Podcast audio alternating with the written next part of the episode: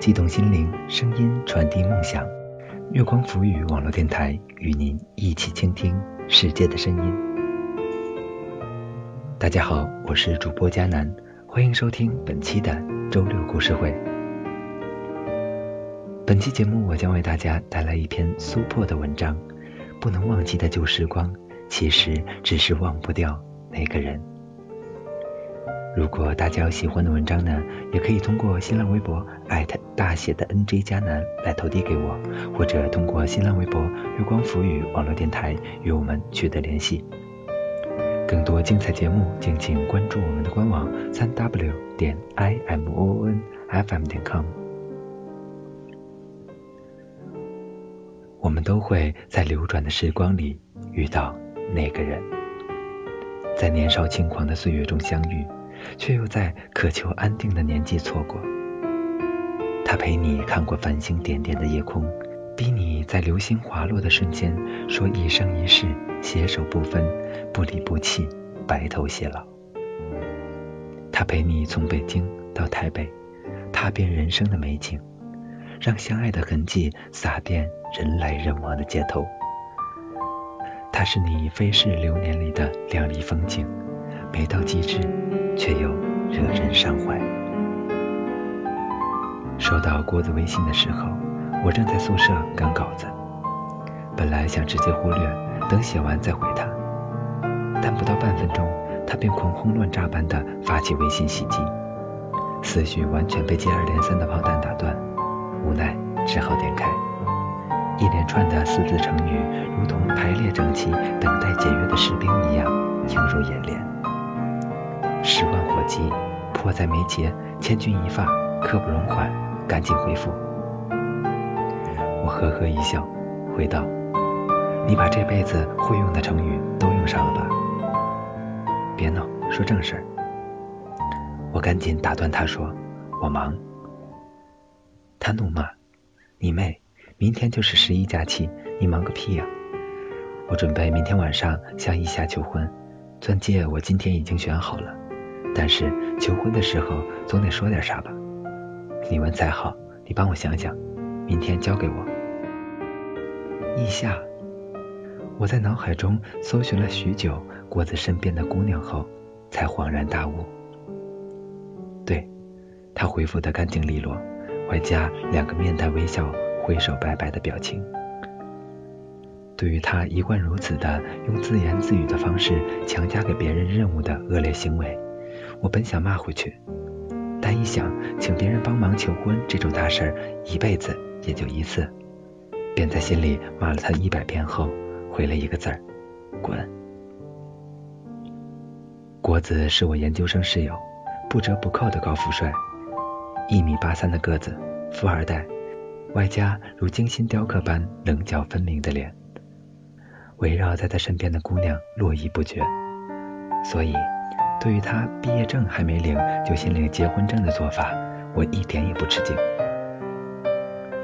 我放下手机，抓起书桌上的一本诗集，一边心不在焉的在纸上抄了一段应付了事，一边想起了镜子姑娘。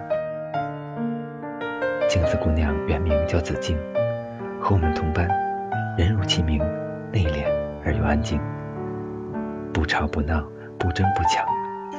安若初阳，静如莲。聚餐时，他不会成为话题的焦点，却总能像自动过滤掉繁杂的纷扰般，适时的鼓掌微笑。在酒吧时，我们喝酒，他喝果汁，不参与我们的游戏，却在一旁饶有兴趣的欢呼喝彩。看到他，就让人不由得想到：身是菩提树，心如明镜台。于是。我们就把她的名字颠倒，直呼她镜子姑娘。本来极具诗意的名字，被我改得俗不可耐、平庸不堪。她却毫不在乎，微笑着对我说：“名字就是代号，无所谓好坏。重要的是，我们能知道不同的代号所指的不同对象就行了。就像你叫大洋，却不贪财；我叫镜子，却不脆弱一样。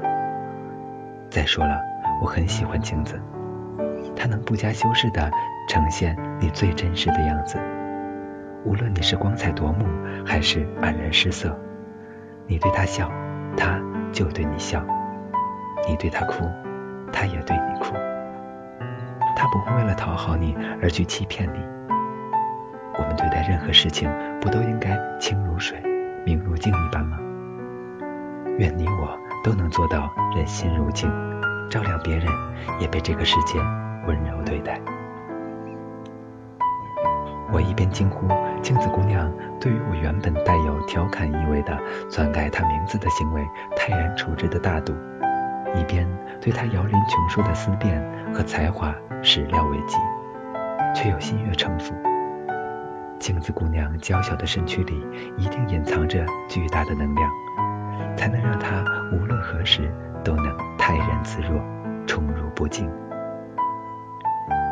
对镜子姑娘的好感，大概是从她大度而又机智的回应我刻意篡改她的名字之后。有些朋友，你们在一起吃喝玩乐，不务正业，但是他们能为你赴汤蹈火，两肋插刀，就像郭子。有些朋友，你们相处的时候淡如水，但是交浅言深。他们的言行犹如沁人心脾的百合，能够潜移默化的让你得到净化，波澜不惊，安心恬淡，如镜子姑娘。缘分是种让人说不清道不明的东西，就像你发现处于你朋友阵营中完全不同队列的两个人。有一天在一起了，你只能呵呵一笑，这他妈就是缘分。但缘分总会以它风驰云卷之速给人带来惊喜，就像国子和镜子姑娘突然开始换上情侣装一样，引起全班沸腾。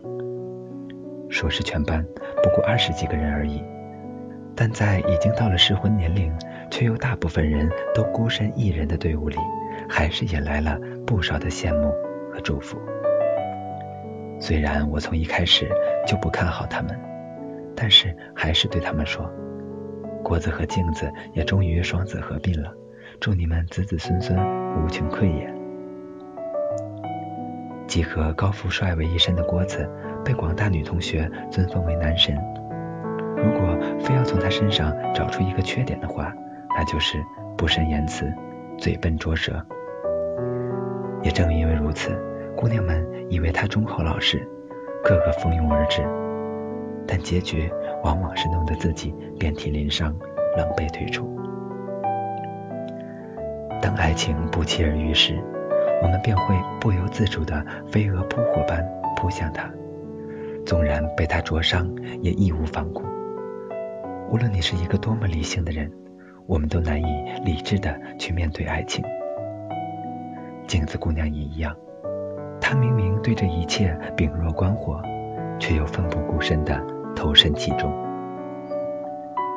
不久后的一个晚上，我在宿舍看书，郭子拖着满身烟酒混杂的颓废身躯回来了。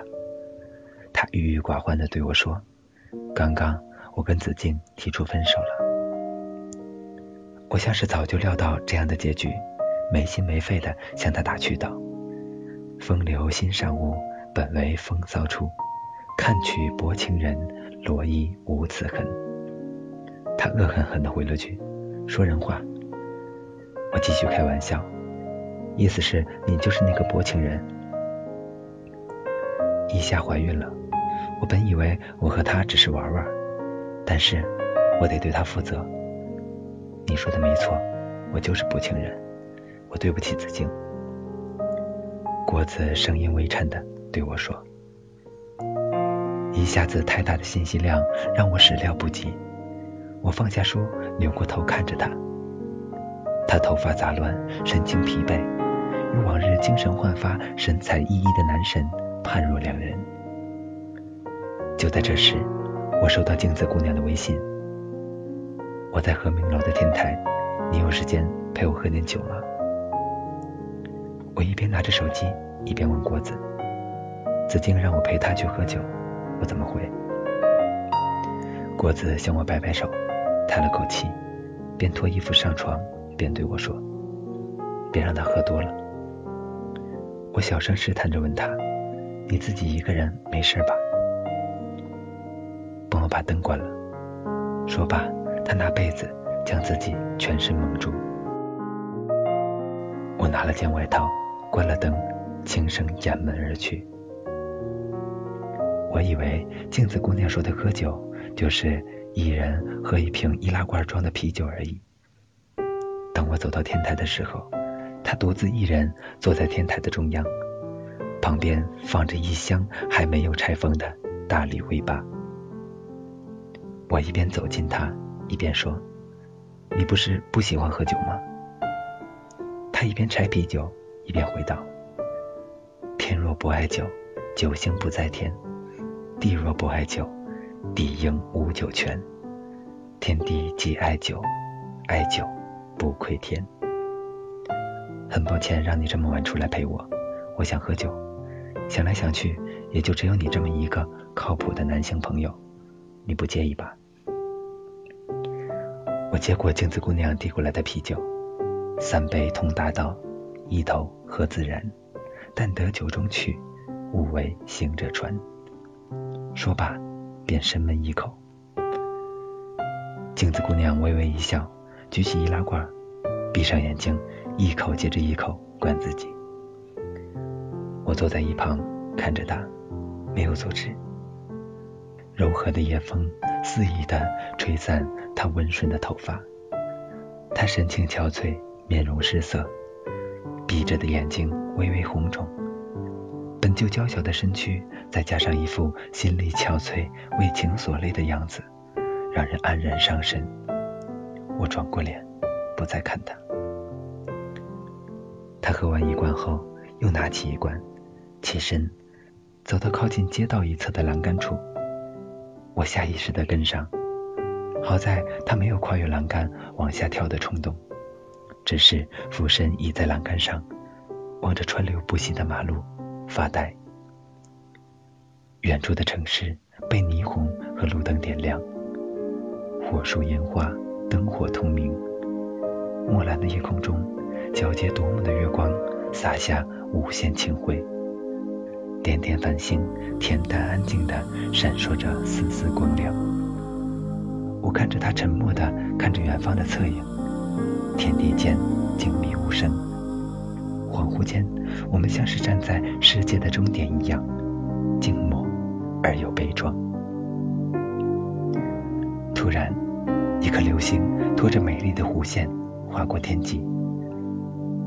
镜子姑娘如梦初醒般激动地说：“郭子，快看，流星！”随后双手合十，仰头合眼，嘴唇一张一合的静静许愿。只是很快。泪水冲破他闭着的眼睛，缓缓流淌。他松开合适的双手，一边擦去泪水，一边对我说：“抱歉，我以为你是果子，我以为他会永远在我身边。”一颗流星承载着镜子姑娘一篓似水的年华，带走的是她的一个纯粹过往。像是本来刻意隐藏的伤口，被无意间触碰到了一样。他双手掩面，蹲在地上，轻声抽泣。或许是源自内心的悲伤无法平复，或许是娇小单薄的身躯被夜风吹透，他的身体伴随着低声的哭泣，轻微颤抖。我脱下外套披在他身上。拍了拍他的肩膀，然后闷声喝酒。过了好大一会儿，镜子姑娘声竭力疲的对我说了句“谢谢”，然后拿起一罐酒，边喝边低声的自言自语。我知道她做的不对，但是她的选择是对的。不管怎样，我爱她，过去是，现在是，以后还会是。我会学着慢慢的坦然对待。我如释重负般长舒一口气，说道：“你能想通就好。过了今天，你还会是那个照亮别人、温柔待人的镜子姑娘。”他嗯了一声，然后朝我碰杯。一饮而尽后，他猛地起身，跑向另一侧的栏杆，双手放在嘴边大喊：“我是镜子姑娘，滚蛋吧，狗血的爱情，滚蛋吧，我爱的人。”这是我第一次听到镜子姑娘这么大声的呼喊，第一次听到镜子姑娘说不像脏话的脏话。那一定是集聚了浑身上下每一个细胞的力量才发出的震撼人心的呐喊，坚韧而又决绝。很快，远处的地平线上喷薄而出淡黄色的光线，照在身上温暖惬意。像是嵌入在天空中的层层白云，被缓缓升起的旭日渲染成一匹匹金色的绸缎，一束束亮白的光束驱走暗蓝的夜色，如滔滔的洪水般向大地蔓延开来。我揉了揉干涩的眼睛，镜子姑娘与我背靠背而坐，头仰在我的肩膀上熟睡，呼吸轻柔而均匀。我没有叫醒他，只是呆呆地看着灿烂夺目的破晓，一动不动。我将包厢里的音乐调低，然后将麦和前天晚上抄好的纸条一起交给郭子，然后语重心长地低声说了句：“加油。”郭子一手紧握麦克风，一手颤颤抖抖地拿着小纸条。伴随着舒缓的音乐，走到一脸茫然的伊夏面前，单膝跪地，神色忐忑却又一本正经的开始朗读。有一个字经常被人亵渎，我不会再来亵渎。有一种感情被人假意逼迫，你也不会再来逼迫。有一种希望太似绝望。何须再加提防？你的怜悯之情，无人能比，温暖着我的心。我不能给你人们所称的爱情，但不知你能否接受这颗心对你的仰慕之情，连上天也不会拒绝。犹如飞蛾扑向星星，又如黑夜追求黎明。这种思慕之情，早已跳出了人间的苦境。坐在包厢沙发里的我，看到郭子用生涩的像背诵课文般枯燥的语气告白，还不时偷瞄站在自己面前以下的样子，忍俊不禁。我强忍住不合时宜的笑声，继续见证着这对他们而言具有历史意义的时刻。终于。郭子几乎丝毫不差地将纸条里的内容念完后，如释重负般的把它塞进上衣口袋，顺便在口袋里摸索出准备好的盒子。他将盒子打开，举到与自己额头相齐的位置。盒子里的钻戒在包厢里光怪陆离的灯光照耀下格外晃眼。他深吸一口气，面对已经感动到泪如雨下的伊夏，一字一句地说。我爱你，嫁给我吧。被幸福包围的一夏，一边抹掉因感动而涌出的泪水，一边连连点头，说我愿意。我拿着手机录下了对他们而言颇为重要的画面，顺手写道：“见证一场爱情，与国同庆。”准备发朋友圈。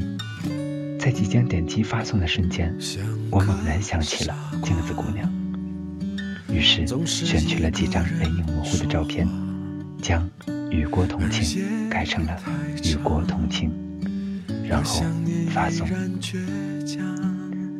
赞歌终了，繁华散尽。当我再打开朋友圈的时候，看到了百年不发朋友圈的镜子姑娘分享了一首歌，是徐佳莹的。浪费，并写道：“静水流深，芳华如梦。没关系，你也不用对我惭愧。也许我根本喜欢被你浪费，随便你今天拼命爱上谁，我都会坦然面对。是的，忘了他吧，尽管沉默还诉说着他的好，尽管回忆还在死死守着那个角落。像个傻瓜，还是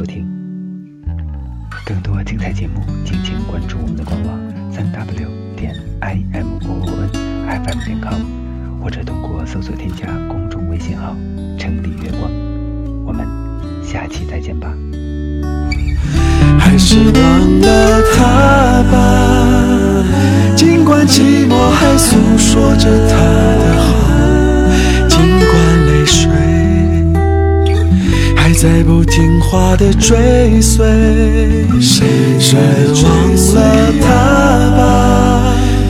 尽管沉默还诉说着他的好，尽管回忆还在死死守着那个角落，